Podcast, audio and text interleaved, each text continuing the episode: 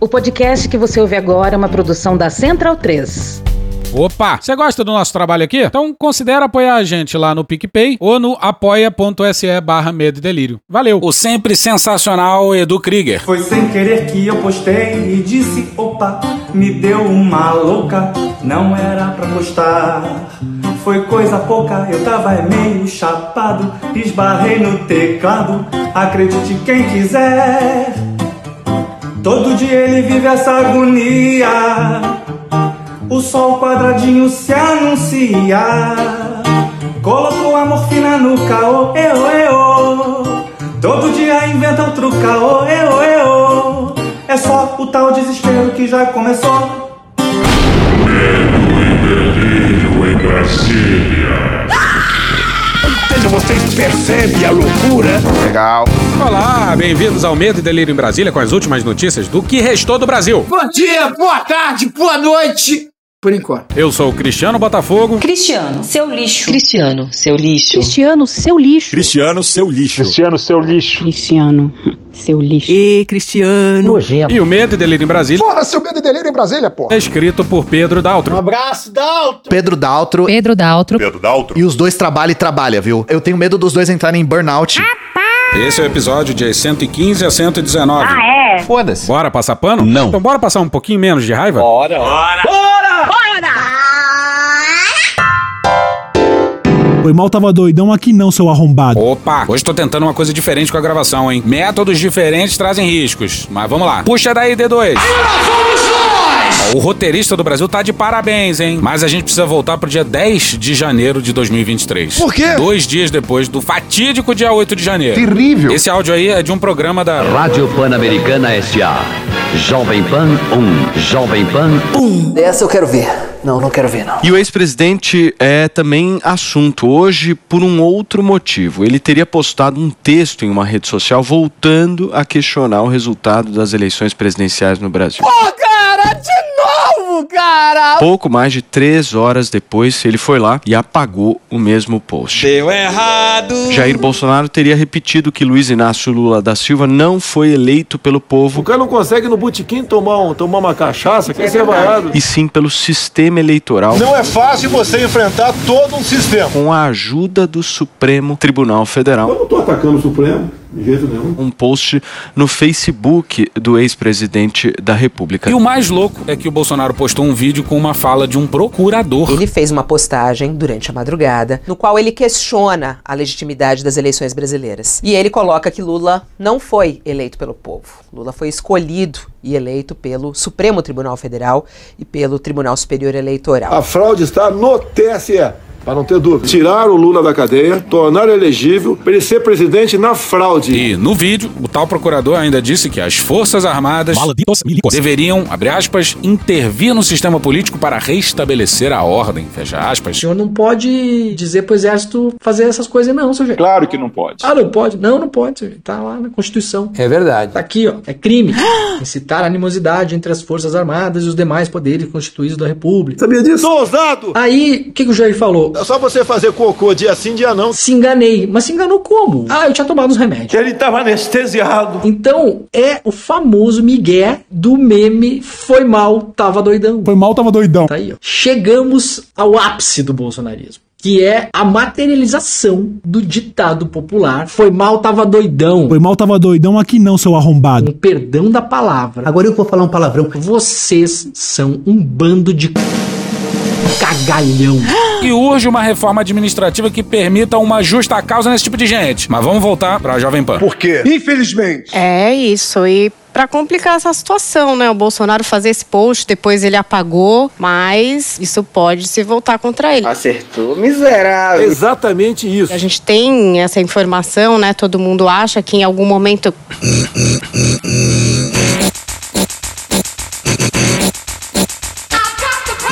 vai se chegar ao Bolsonaro. Tem muita gente que quer chegar no Bolsonaro, inclusive relacionando essa manifestação violenta. Por que será? E ele faz um post desse. Sou ousado! Aí um outro comentarista fala sobre essa retórica de fraude nas eleições. Então não adianta, não adianta, não adianta. Eu acho que essa retórica não vale mais. Eu acho que valeu, eu acho que valeu. Então, que valeu. Não. Acho que foi muito legal. Acho que foi muito legal. Não, brother. Mas agora é a vida que segue, não tem mais o que você fazer. Tem o que fazer. Pois é, foi muito legal. Não! Assim, muito legal, meu amigo. É uma coisa de doido. Aí, infelizmente, a gente já vai avisando que você vai ter que ouvir a voz do Fernando Feriado aqui. Desde já, perdão pelo vacilo. vacilão. É, eu acho que o, o seguinte, o, você postar isso agora é um negócio assim, completamente fora de time. A verdade é essa. Que horas que foi isso? Porque isso foi de. Foi ontem à Foi noite. ontem à Olhada, noite. Vini, Ontem à que noite, horas eu que não me foi engano. essa Eu acho que publicação? Foi Se ontem não à me engano, noite. foi de madrugada. Eu acho que isso talvez. Ontem à noite, não foi madrugada? Porque isso explica um monte de coisa, né? Eu Fico imaginando o Bolsonaro lá em Orlando com o celularzinho. E vai, é, lá, compartilhar. Bravo e lá e pum. Então tudo bem. E ó, até pensando aqui, muitas vezes nem foi o Bolsonaro, né? A gente sabe, tinha suspeita, lembra que era o Carlos Bolsonaro que controlava a rede do Bolsonaro. Mas volta pro feriado. O fato é, o Bolsonaro nesse momento não pode dar razões para ser responsabilizado pelo que aconteceu em Brasília. Pra caralho! Porque até aqui, por mais que o, o PT insista, PT! Não, o Bolsonaro tem que ser extraditado, tem que ser preso, etc. Tá certíssimo. Algumas outras pessoas também insistindo nessa tese, a condição dele Babaca do caralho. é muito parecida com a do Anderson Torres. Ali- Aliás, bem, bem mais distante. É o quê? Porque ele não teve é, nenhum post até agora convocando manifestações para Brasília, convocando manifestações violentas. Pelo contrário. Ele disse isso mesmo? Acabou o segundo turno, ele se recolheu no palácio lá, fez as suas reflexões. pega aí. pega aí. deu algumas declarações públicas, mas é uma declaração absolutamente violenta. Então, até aqui, por mais que tenha uma sanha vingativa do PT, que também precisa ser é, é, parada nesse momento. O PT! é, não há razões para se extraditar ou se prender Bolsonaro. Por isso que é muito importante ele refletir sobre aquilo que ele vai dizer, aquilo que ele vai postar, porque qualquer movimento equivocado é dar razão para essas pessoas aí que querem atacar. Ah, coitado! Que coitado E acabou de Jovem Pan. Graças a Deus. Mas a gente só usou isso pra deixar claro que até a Jovem Pan sabia que a postagem do Bolsonaro no dia 10 de janeiro era um tiro de ponto .50 no próprio pé do... Jair! Mais uma De novo! confissão por livre e espontânea vontade desse gênio da raça humana. o feeling, a intuição do presidente Bolsonaro, que é algo raríssimo, essa visão de longo alcance, aquele tato de saber como é que se comunica com a população. Pois bem, vídeo postado, vídeo apagado e... O Xandão. Xandão, um sujeito lombrosiano. Ordenou o depoimento do ex-presidente. Depoimento esse que demorou porque o Bolsonaro se evadiu pra Flórida. Misca, musca, Mickey. Pois bem, de volta pro Brasil, o Bolsonaro foi a Duas letras. depor e olha o que, que aconteceu na saída dele. Leonardo Martins, no dia 26, no UOL. Após o depoimento, o Bolsonaro chegou a descer do carro em que estava para que os fotógrafos da imprensa fizessem imagens. Que imprensa canalha! Aos cinegrafistas, disse que estava com saudade de vocês. Ao notar que os jornalistas iriam ao seu encontro, o ex-presidente entrou no carro e seguiu viagem. Bolsonaro fugiu, de novo. Mulher Maravilha. Superman. E aí rolou uma coletiva com dois dos seus advogados e o obtuso Fábio Weingarten. Este vídeo ele foi postado na página do presidente no Facebook quando ele tentava fazer cocô, quando ele tentava transmiti-lo para o seu arquivo de WhatsApp para assistir posteriormente. Sim, pro arquivo de WhatsApp. Sabe como é que é, né? Evidentemente, o Bolsonaro é muito cuidadoso com aquilo que ele posta. O presidente ainda tuitou sobre o assunto. O que é Golden Shower? Por acaso, justamente neste período, o presidente estava internado num hospital em Orlando. É questão do cocô. Justamente no período entre oito- o dia 8 e o dia 10, ele teve uma crise de obstrução intestinal. Cocô. Cocô. Cocô. Cocôzinho. Merda. Bosta, bosta. Isso está documentado. Foi submetido a tratamento com morfina, morfina, morfina. É que a galera tá tomando morfina demais. Ficou hospitalizado e só foi, só recebeu alta na tarde do dia 10. Aí a postagem só aconteceu horas depois dele sair do hospital, hein? Cala a boca, não perguntei nada. Essa postagem foi feita de forma equivocada. Usa drogas pra caralho, caralho. Tanto que, pouco tempo depois, duas ou três horas depois, ele foi advertido e imediatamente retirou essa postagem. Obviamente alguém falou que isso era prova de crime e que ele ia ser preso. Eu nunca serei preso! Há controvérsias. Observe, inclusive, que essa postagem foi feita na sua rede social de menor importância. Ah, bom. Então tudo bem. Ah, apenas no Facebook, que é uma rede que ele pouco utiliza hoje em dia e não foi colocado nas demais redes. Realmente aquilo ali foi um equívoco na hora de salvar o arquivo para posteriormente poder visu- visualizá-lo e assisti-lo integralmente. Mas ele demorou duas horas para perceber o erro? Não foi ele que percebeu, na verdade foi o pessoal de equipe Ele dele. sequer, sequer sabia Ele que havia não sido. percebeu que havia Ele postado sequer- Mas vamos, Foi vamos ele fazer. que postou? Foi ele que postou. Bolsonaro deve estar pagando advogados caríssimos. E mesmo assim a linha de defesa é uma tragédia. Bora pra Naira Trindade na coluna do Lauro Jardim no Globo no dia 27. Para aliados próximos, o ex-presidente, que enquanto estava no poder tinha ao menos quatro assessores cuidando de suas redes sociais, poderia ter apontado um responsável pela publicação e explicado que, ao perceber o conteúdo inoportuno, apagou em seguida. Ó, e se a gente tivesse que chutar, a gente diria que o Bolsonaro adotou essa tática perigosa, muito provavelmente porque a culpa ia cair no Carlos Bolsonaro. Pro Carlos ainda é pouco. Todos os metadados da plataforma estarão à disposição dos delegados da Polícia Federal. O presidente começa a ter sintomas na linha cronológica para explicar a vocês. Começa a ter um desconforto abdominal na noite do 8, no próprio fatídico 8. Quando, na noite do 8, o presidente faz um tweet forte repudiando os fatos que aconteceram aqui em Brasília. Aí, enquanto o quebra-quebra acontecia, o Bolsonaro não repudiou nada. O repúdio só veio quando ele viu o tamanho da merda. Olha o tamanho da merda. Então, dentro da linha cronológica, o presidente começa a passar mal. Tá passando mal. Faz um tweet repudiando o que aconteceu na noite, na noite, na noite do 8 de janeiro. O presidente vira a noite passando mal, o presidente liga ao seu médico, perdão, o presidente liga ao seu médico e o médico o orienta a dar entrada no hospital de Celebration. O presidente é medicado, o presidente fica em observação na- no dia 9 inteiro e sai tem alta no dia 10 após o almoço. Referida postagem, objeto do depoimento de hoje, acontece poucas horas, poucos momentos após a saída dele do hospital, altamente debilitado, altamente é, é, medicado. Totalmente drogada. Puxa daí, Magno Malta. Jair Bolsonaro estava anestesiado. Isso. E a postagem, a mecânica de postagem na plataforma do Facebook se dá com meros dois cliques no ícone, no botão compartilhar. Pois é, foi tudo. Terrível engano! Aí, algum jornalista, obviamente absurdado com a linha de defesa, fez uma pergunta. Secretário, então o presidente estava sob efeito de remédios fez a postagem sem querer. Isso foi o que alegou a Polícia Federal. Muito bom, muito bom. Exatamente isso. Doidão, de droga. Por essa a gente não esperava, hein? Bolsonaro meteu claramente um. Foi mal, tava doidão. Foi mal, tava doidão. Foi mal, tava doidão aqui não, seu arrombado. É um festival de vírgulas. Show! Drogado! Ele estava anestesiado. Eu quero me drogar. Parece até que um helicóptero pousou em cima da tua cara. E essa deve ser a linha de defesa mais absurda possível. Volta pra Naira Trindade no Lauro Jardim no Globo.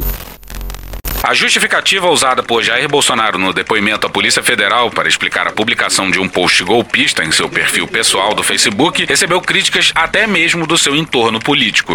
A tese da defesa de Bolsonaro também é rechaçada por juristas. Acontece que, no próprio documento fornecido por Bolsonaro à PF, mostra a dosagem da morfina aplicada: 2 miligramas. É pouco. Que, para especialistas, não seria suficiente para atrapalhada. É pouco.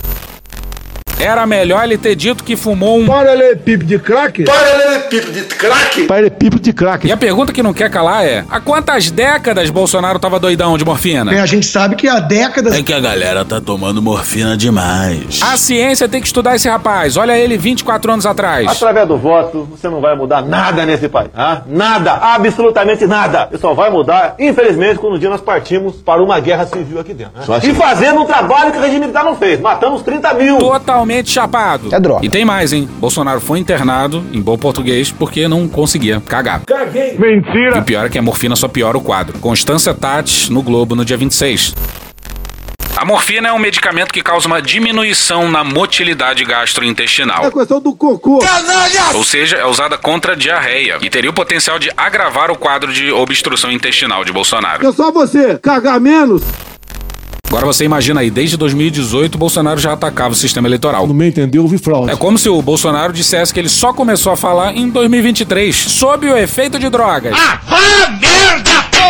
Bom, isso aí é difícil de acreditar, né? Mas essa foi a melhor linha de defesa que eles encontraram. Bom, talvez também porque seja a única, porque essa porra é indefensável. Caralho! Ele passou um mandato inteiro atacando o sistema eleitoral. A fraude está no TSE. Ele chegou até a reunir dezenas de embaixadores para repetir a mesma insanidade, mas ele jura que estava sob o efeito de uma droga. Show!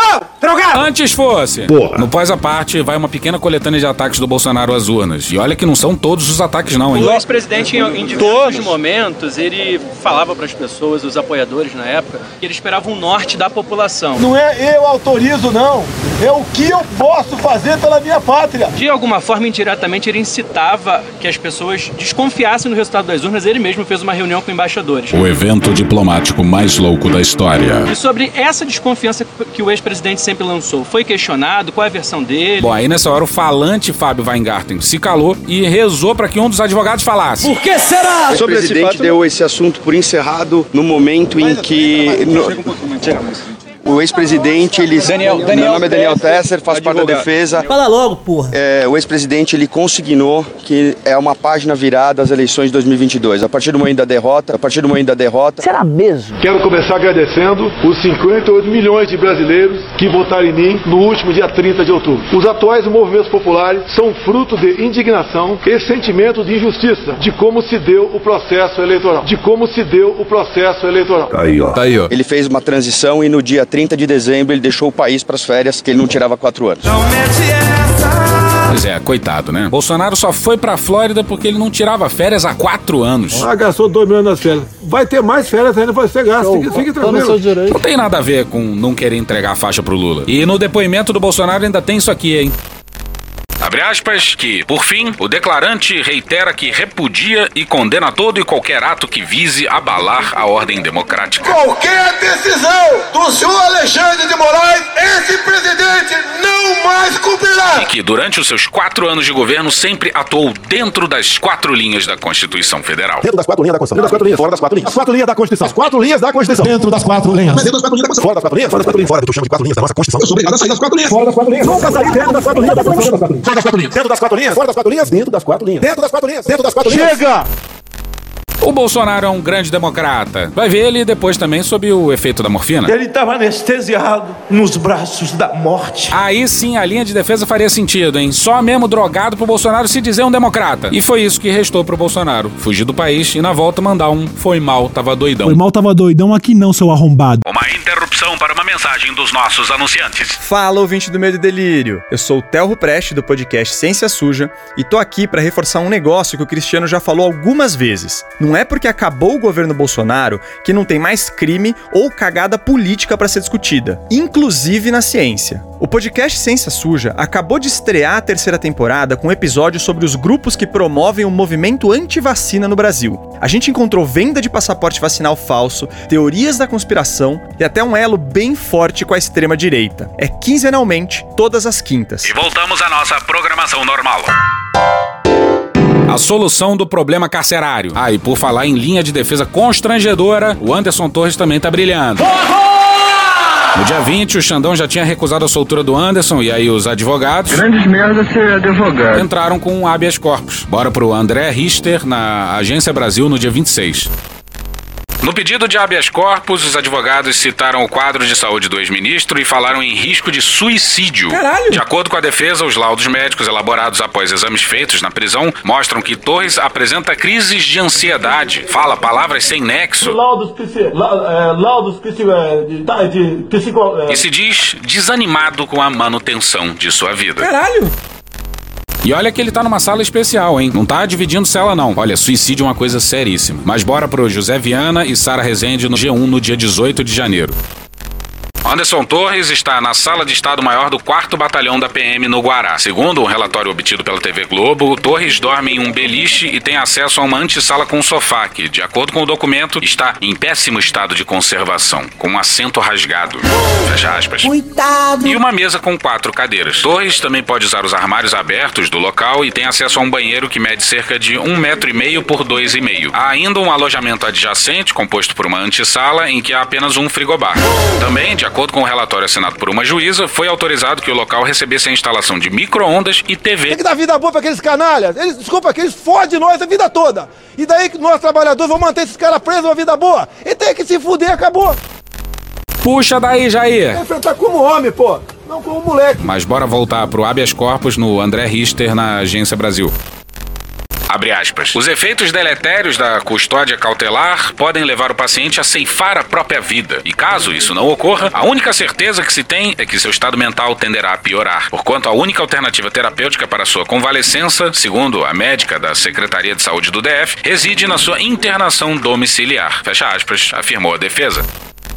Ó, e voltando ao que a gente já disse, suicídio é uma coisa muito, muito séria. Pra caralho! Mas vocês vão de convir que dá pra chutar que esse não é o problema do Anderson, né? Não vem com essa pra cima de mim, meu jovem. E tá aí a solução pro problema carcerário brasileiro. É só os presos aventarem a hipótese de suicídio e tá resolvido o problema. Como é que ninguém nunca pensou nisso antes? Gênio. Todo mundo ganha prisão domiciliar e adeus superpopulação carcerária. É um gênio! Ah, e no último episódio a gente falou do presidente da Comissão de Segurança Pública da Câmara, o delegado e deputado Sanderson. Obtuso. Que ameaçou de prisão o general amigo do Lula. Mas aí com o Anderson Torres ele é de uma solidariedade abissal. Sensibilidade incrível desse homem. Bora pro Paulo Capelli no Metrópolis no dia 30.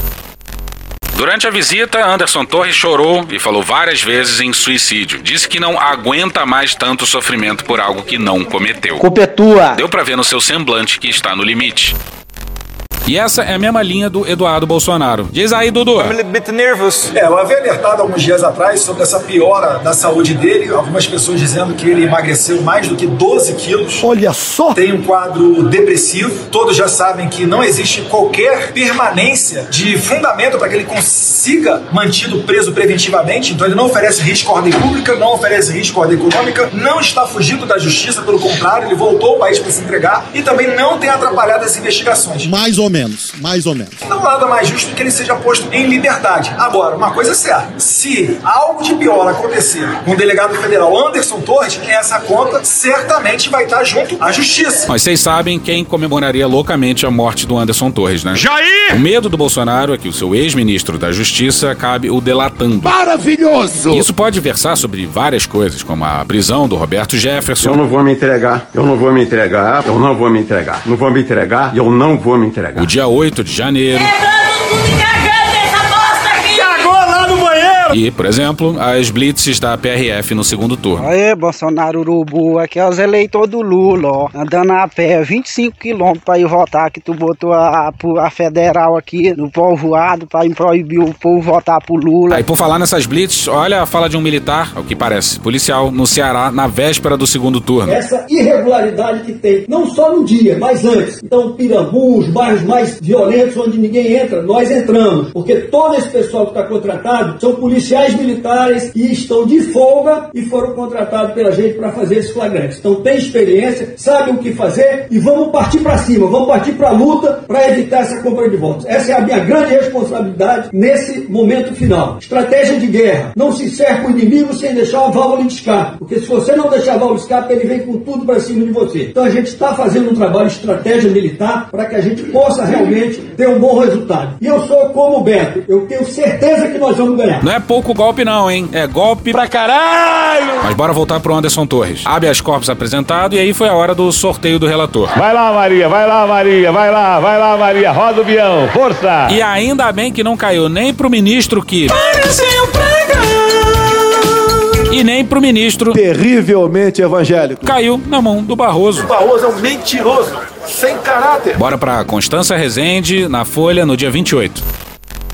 Barroso sustentou que o plenário do STF já reafirmou a sua jurisprudência no sentido de não ser cabível habeas corpus impetrado contra a decisão monocrática de ministro da Corte, no caso expedida por Alexandre de Moraes.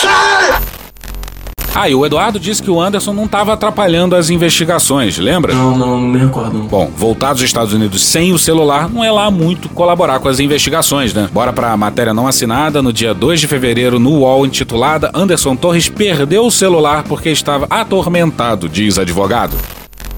Abre aspas, ele estava nos Estados Unidos numa viagem de família, teve a notícia de uma ordem de prisão, precisou se deslocar para driblar a imprensa e não ser exposto mais do que o necessário, e desligou o celular. É óbvio! E nessa correria, troca de aeroporto, foi para Miami embarcar de lá. O clima era de desespero, ele estava atormentado. Vai se criando um clima terrível. Preocupado, com a mente completamente atabalhoada. Então, se perdeu o celular. Isso aí é mais do que normal dentro da política.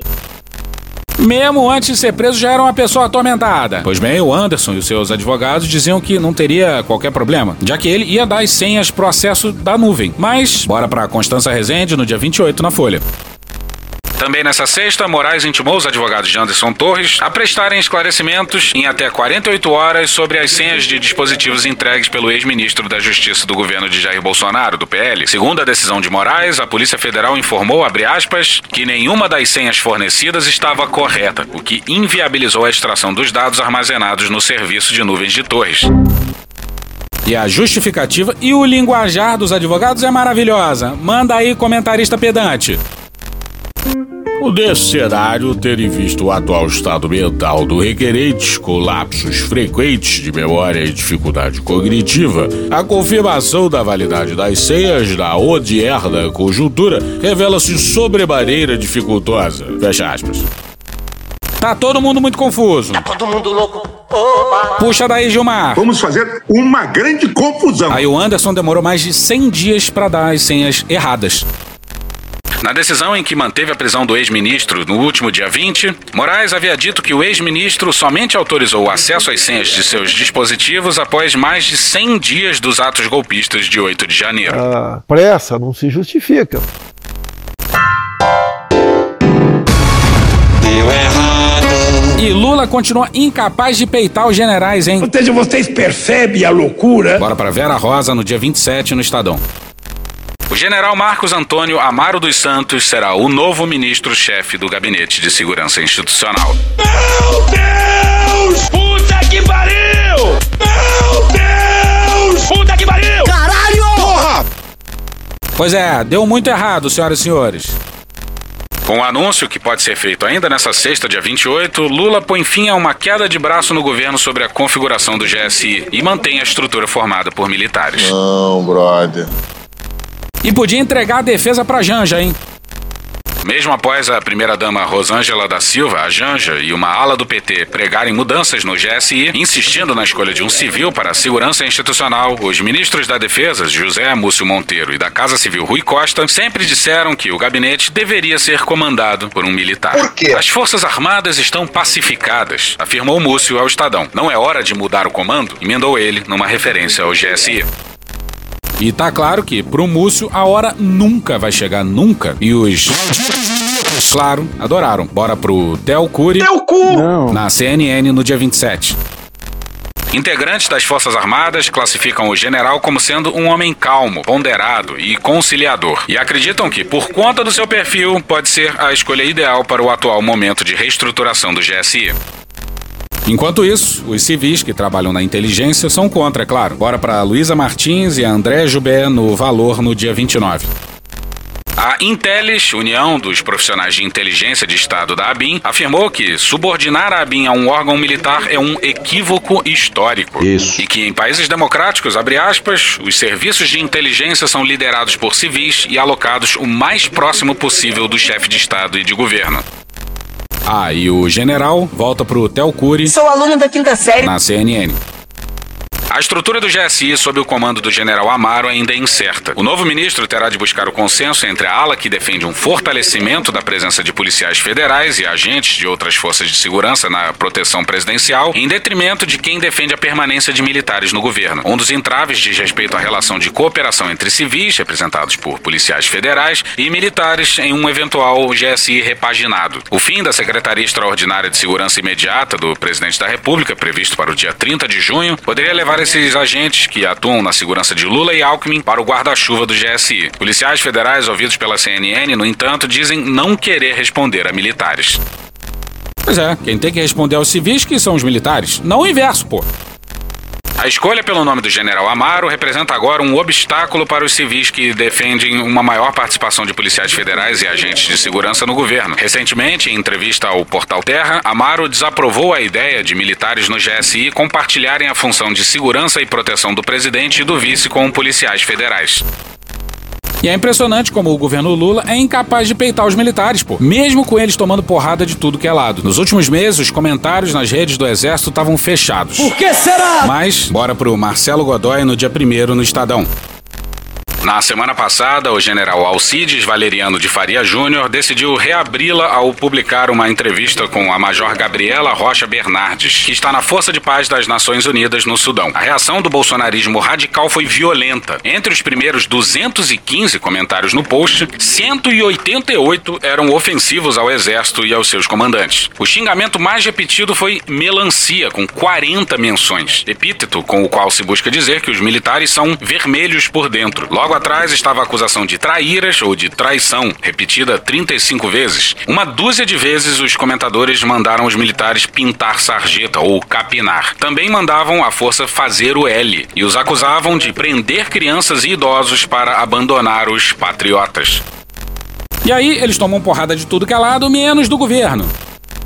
O exército não estava acostumado com isso. As publicações oficiais eram sempre elogiadas nas redes sociais por seu público, a maioria formado por conservadores e por eleitores de Jair Bolsonaro. Os raros comentários críticos vinham de usuários identificados com a oposição ao governo do capitão. Agora, as principais bolhas da internet, da esquerda e da direita, se uniram para criticar a força. Ou seja, não tem melhor momento para peitar os Mas mesmo assim os civis continuam acovardados. Tá errado. Tá muito errado isso. Tem que seguir os ensinamentos do Igor Canário. É tudo nosso, nada deles, nada deles. É tudo nosso, é nada deles. Nada dele, nada é tudo nosso. E acabou. E uma confissão, a gente errou feio em não falar do PL das redes sociais. Isso que dá um podcast feito por só duas pessoas. Se fode aí, meu amigo. Tá? Mas tudo que precisa ser dito sobre esse projeto é o Deltan Dallagnol mentindo por aí e dizendo que o PL ia censurar texto bíblico. E esse foi o salve para mais um tour de force da bancada evangélica. Assim como eles fizeram para aprovar o nome do ministro Terrivelmente evangélico. E nos resta torcer para que dessa vez a tour de force dê errado. E hoje a gente fica por aqui. Thank you. Se quiser e puder, pinga um lá pra gente no PicPay ou no apoia.se barra medo e delírio. Porra, doação ao caralho, porra. Não tem nem dinheiro pra me comprar um jogo de videogame, moro, cara? Assina o nosso feed no seu agregador de podcast favorito e dá uma olhada nas nossas redes sociais. E também no loja.medoedelirioembrasilha.com.br. Eu sou Cristiano Botafogo, o Medo e Delírio em Brasília é escrito por Pedro Daltro e um grande abraço. Bora passar pano? Não. Mas bora passar menos raiva? Bora. Me permite uma parte? Não lhe dou a parte. Não estamos aqui para ser hipócrita. Nós sabemos muito bem o que o governo anterior pensava sobre as políticas de memória, verdade, justiça e não repetição.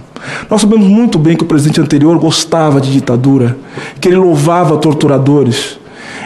Então não é nenhum tipo de novidade, não é nenhuma novidade que ele não gostava da Comissão de Anistia e nem da Comissão Nacional de Mortos Desaparecidos. Porque, senador, não é questão da gente gostar ou não, sabe por quê?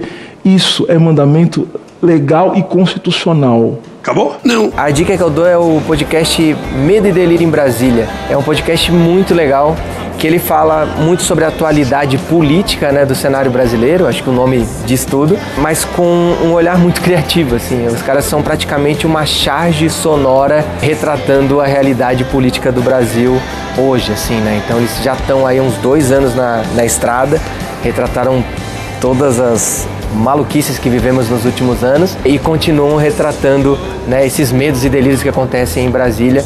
Muito legal como exercício criativo também, do tipo de um podcast que não necessariamente é um bate-papo entre pessoas, mas é um locutor falando, dando uma matéria assim, com imitações, com personagens, de um jeito muito engraçado assim. Então passa rapidinho, é tipo são episódios de menos de uma hora. Acho que vale a pena você ouvir para ver se você conecta ali e curte. Olha legal. Acabou? Não. A democracia no Brasil viveu recentemente momentos de grave ameaça. Saudosos do autoritarismo, tentaram atrasar nosso relógio em 50 anos e reverter as liberdades que conquistamos desde a transição democrática. Os ataques foram constantes. Acabou? Não. Imposto sobre a renda pega mais pobre ou rico? Rico. Porque o pobre ele está na menor alíquota de imposto de renda e está muito na informalidade. O rico é onde você poderia pegar, poderia pegar o imposto sobre a renda do cara, dividendos, etc. No Brasil, isso representa, cadê o imposto sobre a renda? Menos de 20% da arrecadação total. No mundo, isso é mais de um terço. A média é de um terço para cima. Então, enquanto no mundo isso é mais de 33%, no Brasil é 19%. Imposto sobre bens e serviços, sobre propriedade que o mundo usa também. É o, é o IPTU, é o IPVA, é o imposto no jatinho, que no Brasil é zero, é o imposto na lancha também, que no Brasil é zero. É, é, é esse imposto que pega o rico naquilo que ele tem imobilizado, que a gente chama. No Brasil, a média é 4,58% total. No mundo também é bem acima disso. Aí você vem no imposto que pega o pobre. Bens e serviços. O imposto de bens e serviços, o que, que ele é? É onde você gasta. É o imposto que tem arroz, da lata de óleo, que não é mais lata, é garrafa. É o imposto que tem quando você,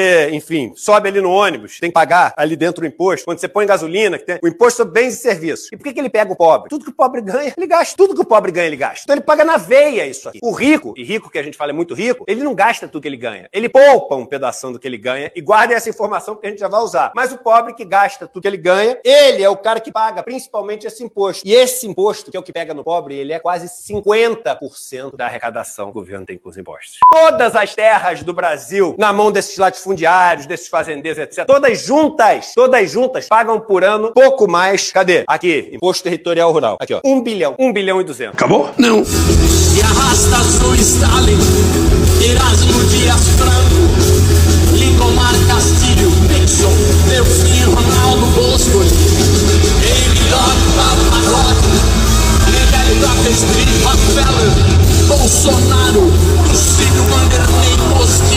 Missão cumprida. E passando a boiar. E máscara, tem estudo científico dando que a máscara impede a transmissão? Tratamento precoce. Projeto de implantação de uma religião biônica mundial. Bom dia! Pazuzu Salles, Bia Kisses Elcio Franco, Olavo de Carvalho Hamilton, Martins Yamaguchi, 0102. Heleno, Daniel Silveira Eduardo, Malafaia, Marcelo Álvaro Antônio, Nelson Piquet, Tarcísio Gomes, Ernesto Araújo, Lorenzonix. Alguém consegue fazer o lockdown dos insetos? Osmar, Terra, Quem vai acabar com a pandemia é a imunidade rebanho. Luciano Ranger, Comunista, né? Bolsonaro! Braga Neto, Santos Cruz, Edir Macedo, Roberto Alvim, Jorge Antônio de Oliveira, Milton Ribeiro, Zambelli Wizards, Giromini, Jair Renan, Weintraub, Delegado Valdir e... Querem criminalizar a defesa do governo. Com isso, a imunidade de rebanho vai acontecer sem muitos traumas. Esse país não vai ser Venezuela. Tem que soltar os jovens na rua para voltar a trabalhar. O Haddad representa a ditadura. A arte brasileira será heróica. Não se preocupe com o coronavírus. Odeio o termo povos indígenas. A gente já descobriu a cloroquina, ela cura as pessoas. Se isso faz de nós um páreo internacional, então que sejamos esse páreo. Documento de lesa pátria, que é a Declaração de Direitos dos Povos Indígenas. O mundo foi perdendo a referência do que é certo e do que é errado em termos de conduta sexual. Acabou? Não. Qualquer um que ganhar vai estar sob suspeita das eleições com toda certeza. No momento, qualquer um que ganhar, o outro lado vai arguir a suspeição. Mas e se eu Por ganhar, vai estar sob suspeita? Porque nenhum país do mundo adota esse modelo. Só o Brasil. Por que, que o Japão não adota? A Coreia do Sul e Estados Unidos? Olha só, em 2014, Dilma Rousseff esteve em Quito. E uma das decisões lá, junto à Unasul, que é o nome de fantasia do Foro de São Paulo, criação de uma unidade técnica eleitoral sul-americana. A UPT descobriu que a chave do sucesso é a urna eletrônica. Se coloque no lugar do presidiário, está lá em Curitiba, com toda a sua popularidade, com toda a sua possível riqueza, com todo o seu tráfico, junto a ditaduras do mundo todo que se autoapoiam, em especial em Cuba, você aceitaria passivamente, bovinamente, ir para a cadeia? Você não aceitaria uma fuga? Bem, se você não tentou fugir com tudo ao teu lado, é obviamente porque você tem um plano B. Qual é o plano B desse presidiário, desse homem pobre lá atrás, que roubou toda a nossa esperança? Eu não consigo pensar em outra coisa a não ser o plano B se materializar numa fraude. Em 2014, em Quito, Dilma Rousseff em Quito, entre outras medidas, decidiu criar uma unidade técnica eleitoral sul-americana. O PT descobriu o caminho para o poder, o voto eletrônico. A grande preocupação realmente é perder no voto, é perder na fraude. Né? Então, essa possibilidade de fraude no segundo turno, talvez até no primeiro, é concreta. Quem aparelhou o TSE, com todo o respeito que eu tenho aos senhores ministros, que não têm conhecimento de informática. Não é porque a pessoa é ministro, sabe de tudo. Eu falava para eles, o TSE, esses programas, né? Pode inserir, via fraude, uma média de 40 votos para o PT, para o PT, na maioria das sessões do Brasil. Vamos fazer uma bancada enorme de parlamentares, enorme, além de possivelmente ter o presidente lá. Partindo desse princípio, admitamos numa hipótese que o, o PT vença o senhor é, e, e, faça o, o Haddad presidente da República. A, a, a, as instituições militares aceitariam isso tacitamente? Eu não posso falar pelos comandantes militares, respeito todos eles. E eu, pelo que eu vejo nas ruas, eu não aceito o resultado das eleições diferente da minha eleição. Só estou perguntando bastante o que vocês acharam das pesquisas que saíram agora. É, tá todo mundo dizendo que foi fraudado e que estão fraudando já de novo na segunda.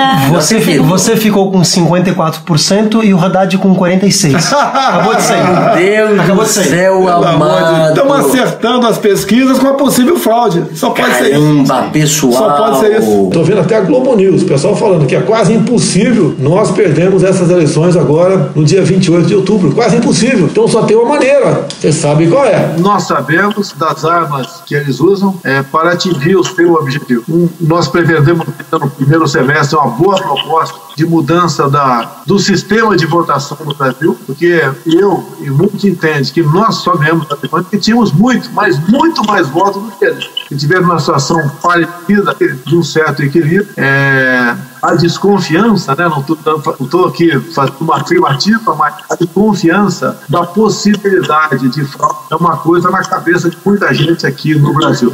Não é porque nós ganhamos agora, devemos é, confiar nesse processo de votação. Queremos é aperfeiçoá-lo. Teve um problema sério na Bolívia, que o estupim foi o quê? Suspeita, né? Ou certeza, ou certeza de fraude por ocasião das eleições. Ensinamento para nós. Nós devemos, né? Tenho falado com alguns líderes, vou potencializar isso para que nós venhamos a votar, né? No começo do ano que vem, se Deus quiser, um projeto de lei que, de modo que você possa auditar uma eleição. Tem uma articulação de três ministros supremos para não ter o voto auditário.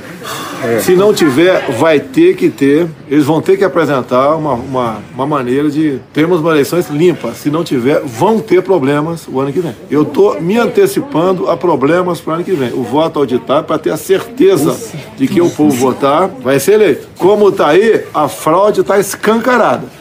E não vai ser só para presidente, não. Vai ser para governador, para senador. Fraude. Tirar o Lula da cadeia, tornar elegível para ele ser presidente na fraude. Isso não vai acontecer. Nós temos que ter um sistema de apuração que não deixe dúvidas. Que nós devemos buscar uma maneira de tirar da cabeça do povo a dúvida de possíveis fraudes nas eleições. Eu quero voto impresso já também. Eu, Fernando quero voto impresso já. Porque eu quero a transparência. E olha que eu tenho poder na mão. Eu tenho poder. Eu tenho uma máquina monstruosa na mão. Jamais usaria essa máquina em proveito eleitoral de quem quer que seja. Agora, qual país do mundo adota o voto eletrônico, a exemplo do nosso? Não tem, quer dizer, não tem, não tem. Aí a Venezuela vai ter voto impresso. Porque se não tiver voto impresso, senão que não vai ter eleição. Acho que o recado tá dado. Se nós não tivermos o voto impresso em 22, uma maneira de, de, de auditar o voto, nós vamos ter problema pior do que os Estados Unidos. Quanto eu confio de 0 a 10? Eu confio nas eleições 10 no Paraguai, eu confio de 10 na Colômbia, é, no Chile, na França, que eu voto no papel. Ouçam o rufar dos tambores, garantidores da lei e da ordem. Tá dizendo o quê? Se não houver voto impresso e contagem pública de votos, não haverá eleição ano que vem. Qual o problema nisso? Estão com medo? Já acertaram a fraude para 22? Eu só posso entender isso aí. Eu não vou esperar chegar a 22, tá? Nem sei se vou vir candidato, mas para começar a reclamar. Temos que aprovar o voto impresso. Serão respeitados os dados das urnas, desde que as eleições sejam limpas e transparentes. Eu tenho certeza que fui eleito no primeiro turno. A fraude está no TSE. Para não ter dúvida. Muita denúncia de fraude, muita denúncia de fraude. No meu entender, houve fraude. Nós temos é, comprovado previamente, eu quero mostrar. E a questão de voto, pelas minhas andanças pelo Brasil, em especial nos últimos dois meses, se nós não ganharmos no primeiro turno, algo de anormal aconteceu dentro do TSE. Não temos um sistema sólido de, de, de votação no Brasil? Que é passivo de fraude, sim? Nós não podemos é, continuar nessa suspeição de possível fraude por ocasião das eleições. Tem uma proposta em emenda da Constituição da deputada Bia Kiss, é, voltando aí o, o, voto impresso, que é a maneira que você tem de auditar, contar os votos de verdade aqui. Quem vai decidir isso é o Congresso Nacional. Se o Parlamento Brasileiro, por maioria qualificada em três quintos, na Câmara e no Senado, aprovar e promulgar, vai ter voto impresso em 2022 e ponto final. Se o Congresso promulgar, vai ter voto impresso. Acabou? Acabou. Beijinho, sigamos com muito amor e poesia.